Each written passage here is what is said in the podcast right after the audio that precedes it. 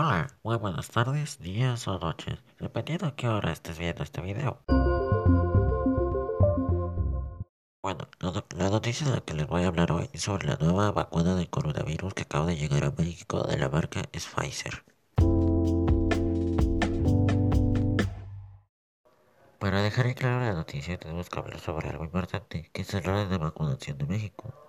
El orden de vacunación de México estarán vacunando primero en el sector salud, que son doctores y enfermeros. Después se estarán vacunando a las personas de tercera edad, que son ancianos.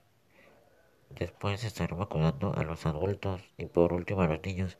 Bueno, pues la noticia se trata de que inyectaron a una doctora que es del sector salud y que resultó tener este, efectos secundarios.